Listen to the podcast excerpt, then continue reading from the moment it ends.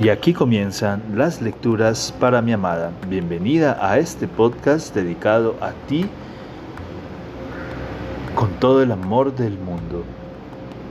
Continuamos con la lectura de el texto llamado La embriaguez de la metamorfosis del gran escritor austriaco Stefan Zweig. Bienvenida.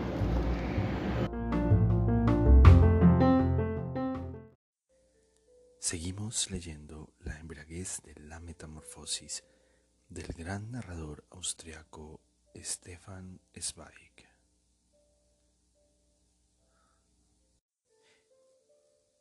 El domingo por la mañana, Ferdinand la espera en la estación, la examina con la mirada.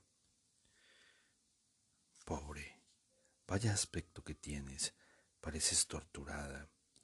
Has pasado mucho miedo, ¿no? Ya me lo temía.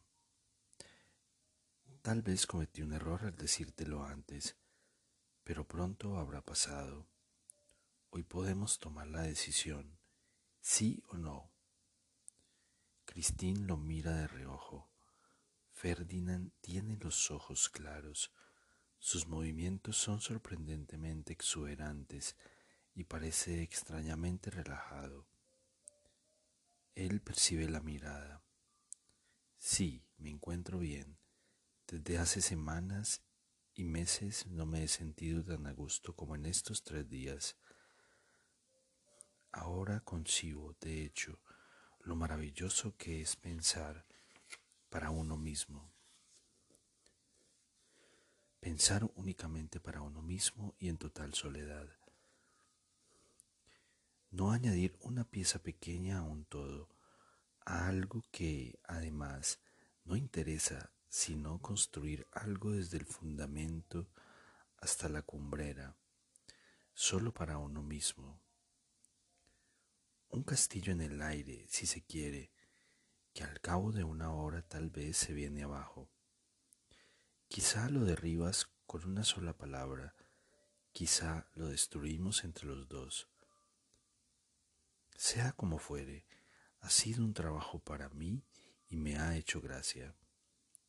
Me he divertido enormemente elaborando un plan de campaña contra todos los ejércitos, contra el Estado, la policía, los diarios, contra todos los poderes de la tierra, dejando maniobrar a gusto los pensamientos, y ahora tengo ganas de una guerra de verdad. A lo sumo nos derrotan, y eso que ya llevamos bastante tiempo derrotados. Bueno, ahora mismo te enseño todo. Salen de la estación. La niebla reviste los edificios de un gélido color gris.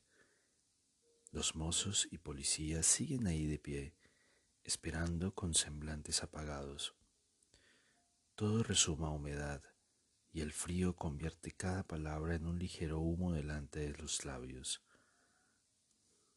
El mundo carece de calor. Ferdinand la coge del brazo para ayudarla a cruzar la calle entre los automóviles y percibe que se estremece, nerviosa al sentir el contacto. ¿Qué te pasa? Nada, responde ella. Es solo que llevo todos estos días aterrada. De cada cual que me llama, creo que me espía. Estoy convencida de que todos piensan lo mismo que yo.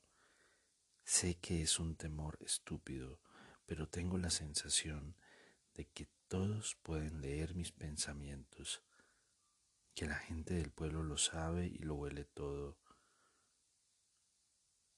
cuando el guarda forestal me ha preguntado en la estación, ¿qué hace usted en Viena?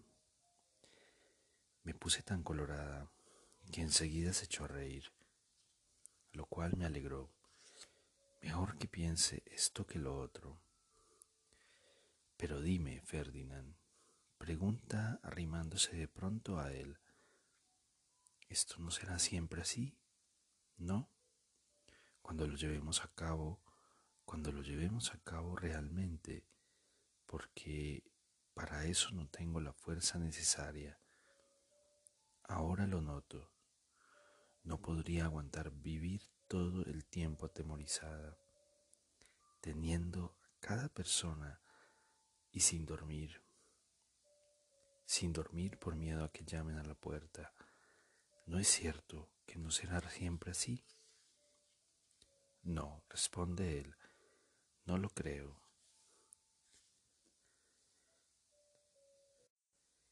Eso solo ocurre aquí, donde vives bajo tu propia identidad. Una vez fuera, con otra ropa y otro nombre, en un mundo diferente, olvidarás a la persona que eres aquí. Tú misma me contaste que fuiste otra en su día. Solo correrás el peligro si emprendes con mala conciencia lo que queremos hacer.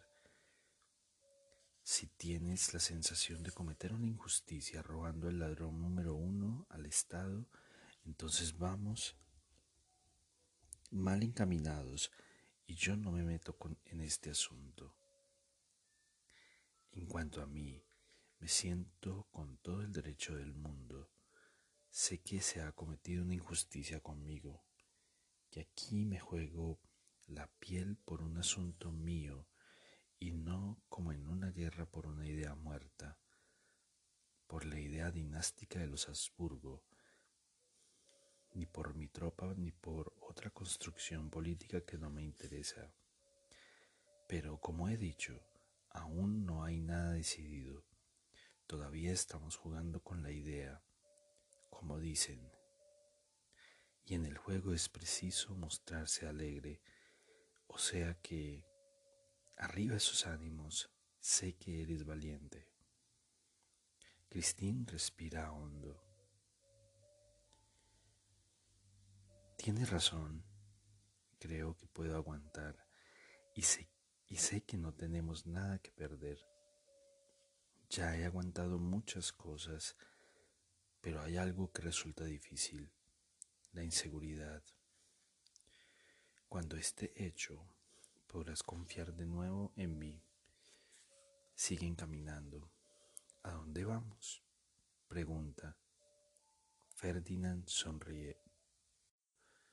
Lo extraño es que no me costó esfuerzo alguno, que me resultó divertido sopesar todas las posibilidades, pensar cómo huir, huir y escondernos y ponernos a salvo y creo, en efecto, que he imaginado cada detalle y que puedo decir con toda tranquilidad, esto funcionará.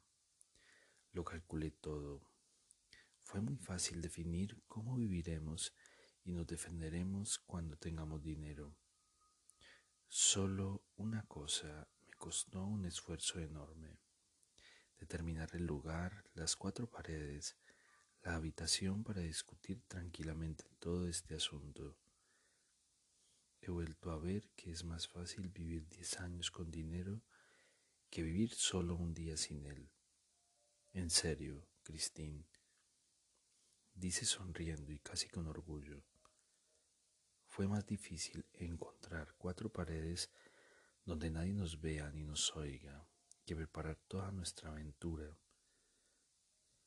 Repasé todas las posibilidades. Pensé en salir al campo, pero hace demasiado frío. En un hotel, pero el vecino puede oírnos. Y además, tú te turbas y te inquietas, y lo que necesitamos es lucidez. Es en un restaurante vacío te observan los camareros si estás sentado al aire libre, con el frío que hace, llamas la atención.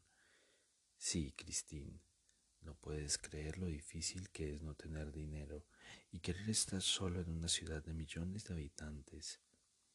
Me imaginé las posibilidades más descabelladas. Realmente pensé incluso en la posibilidad de subir juntos a la torre de San Esteban. Allí no sube nadie con la niebla que hay, pero me parece absurdo. Al final me acerqué al guardia encargado de vigilar nuestra obra arruinada. Tiene una cabaña con una estufa de hierro, una mesa y si no me equivoco una sola silla, una barraca, Vamos. Conozco bien al hombre. Le expliqué largo y tendido la historia de una distinguida dama polaca a la que conozco de la época de la guerra, que se aloja con su marido en el Hotel Sacher y que es demasiado aristocrática y conocida para mostrarse conmigo en público. Imagínate cómo se quedó el tío de piedra. Por supuesto, considera un gran honor echarme una mano. Nos conocemos hace tiempo y le ayudé dos veces a salir del atolladero. Me pondrá la llave en un lugar determinado debajo de las vías y me dejará su documentación por si acaso. Y además me prometió encender la estufa por la mañana. Allí estaremos solos.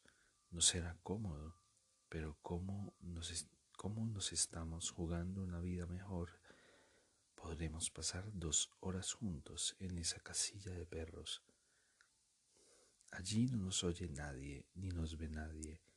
Allí podemos tomar la decisión con toda tranquilidad.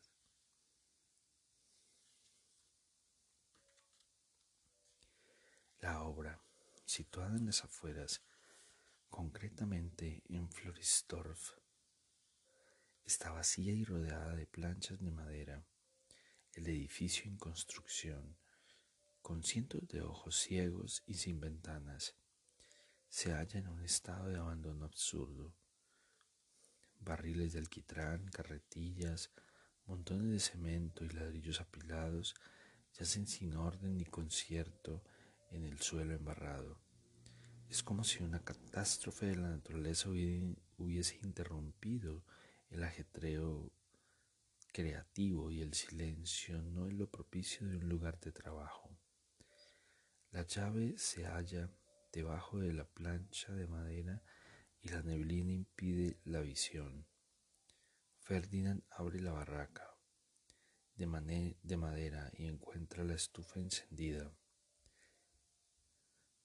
tal como acordaron, el aire es cálido y huele a madera de buena calidad. Cierra la puerta tras entrar y mete unos cuantos trozos de madera en la estufa. Si alguien viene, tírale los papeles a la estufa, así que no puede ocurrir nada. No tengas miedo. Además no vendrá nadie. Nadie puede escucharnos estamos solos. Christine se sienta, se siente una extraña en aquel cuarto. Todo le parece fantasmagórico. Solo una cosa real. Aquel hombre, Ferdinand, saca unos folios doblados del bolsillo, los despliega y dice,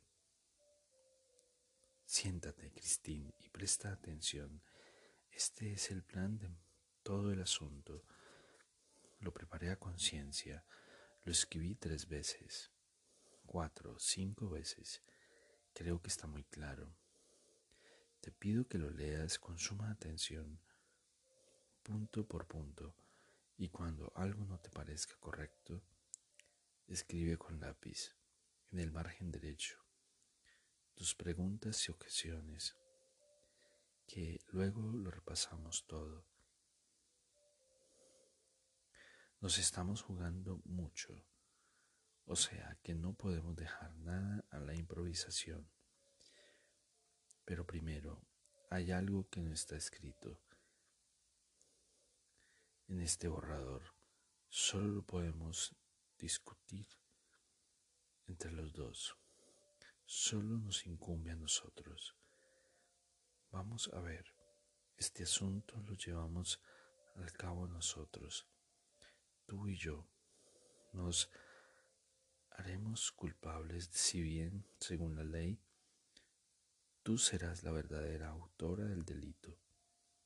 Como funcionario, eres responsable, te buscarán, te perseguirán, serás considerada una delincuente por tu familia, por la gente, mientras que a mi madre me tomará por cómplice e instigador hasta que nos pillen. O sea que tu apuesta es superior a la mía. Tú tienes un empleo que te garantiza la subsistencia y la jubilación hasta el final de tu vida. Yo, en cambio, no tengo nada, por tanto arriesgo mucho menos, según la ley y ante cómo expresarlo ante Dios. Nuestra partida es, por consiguiente, desigual. Tú asumes más riesgos y mi deber es decírtelo y advertirme. Y aquí terminan las lecturas para mi amada. Espero este capítulo haya sido de tu agrado. Te amo, te amo con todo mi ser, todo mi corazón.